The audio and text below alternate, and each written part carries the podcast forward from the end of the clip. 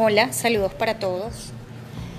Bueno, el día de hoy no es la primera vez que realizo un podcast, pero sí es la primera vez que voy a publicarlo, que lo voy a compartir.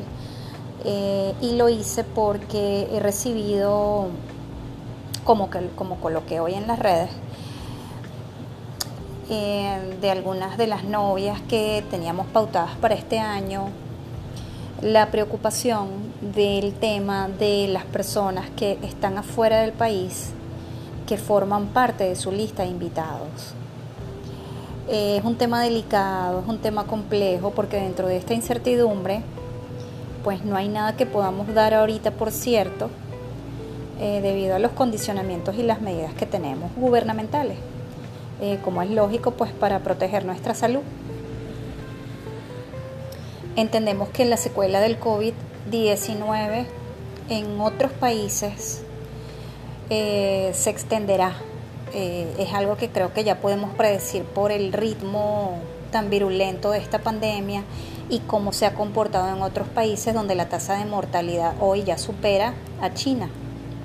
Sin embargo, gracias a Dios en nuestro país, pues no se ha manifestado de igual forma lo que de pronto nos da la esperanza de pensar que tendremos una industria activada nuevamente en poco tiempo.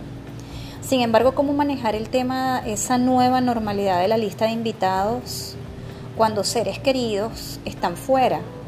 Es algo que está ocurriendo ya hace varios años en Venezuela, que tenemos familiares además muy cercanos, mamá, hermana, papá, fuera del país, incluso los novios que se han ido y solo vienen a casarse. Eh, ¿Cómo manejar este tema eh, donde son familiares tan, tan íntimos, en donde muchas parejas han adecuado su fecha en función de recibir a estos seres queridos? Pues es prematuro para decir que puedan o no venir. Hay países donde el tráfico pues es tan nutrido que la estadística que han dado todavía apunta que dentro de algunos meses todavía se seguirán consiguiendo casos hasta que ya quede erradicado, por decirlo de alguna manera.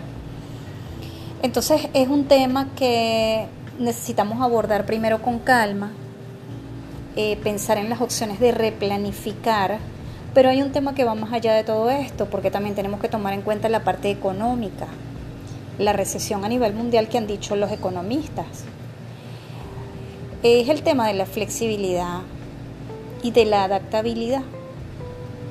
Eh, a pesar de que es un momento prematuro para decirlo, parte del éxito que hemos tenido eh, en conjunto los seres humanos es saber adaptarnos a las nuevas situaciones. Y yo creo que estamos en presencia de una.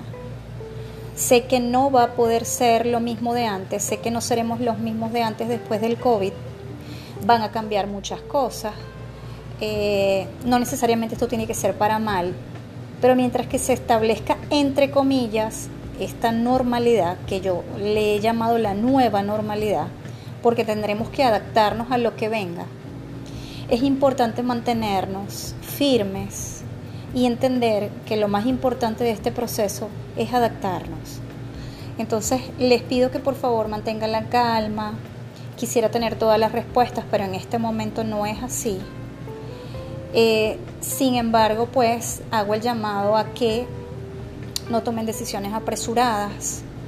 Eh, la industria de los eventos y las bodas, no solo en Venezuela, sino a nivel mundial, se ha consolidado, eh, tiene muchísima trayectoria y los planes que se están desarrollando acá en nuestro país, puedo hablarles del estado de Aragua de contingencia, son increíbles.